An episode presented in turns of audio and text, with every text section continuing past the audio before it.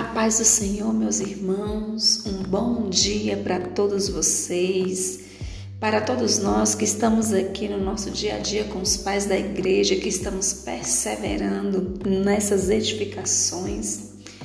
E hoje são 10 de fevereiro de 2022 e o nosso título é Tempestades Próximas, hum, de Gregório 1. Fundamento, Provérbios 2,8 que diz: Deus guarda as veredas do juízo e conserva o caminho dos santos. Leiamos. O responsável pela pilotagem de um navio precisa observar com mais atenção à medida que se afasta da costa. Então, pode ver sinais de tempestades próximas. Quando pequenas tempestades vêm, o navio pode atravessá-las em linha reta. Se as tempestades se avolumam violentamente, os navegadores precisam evitá-las, desviando-se para os lados. Frequentemente, eles vigiam sozinhos quando todos os que não estão no comando do navio estão descansando.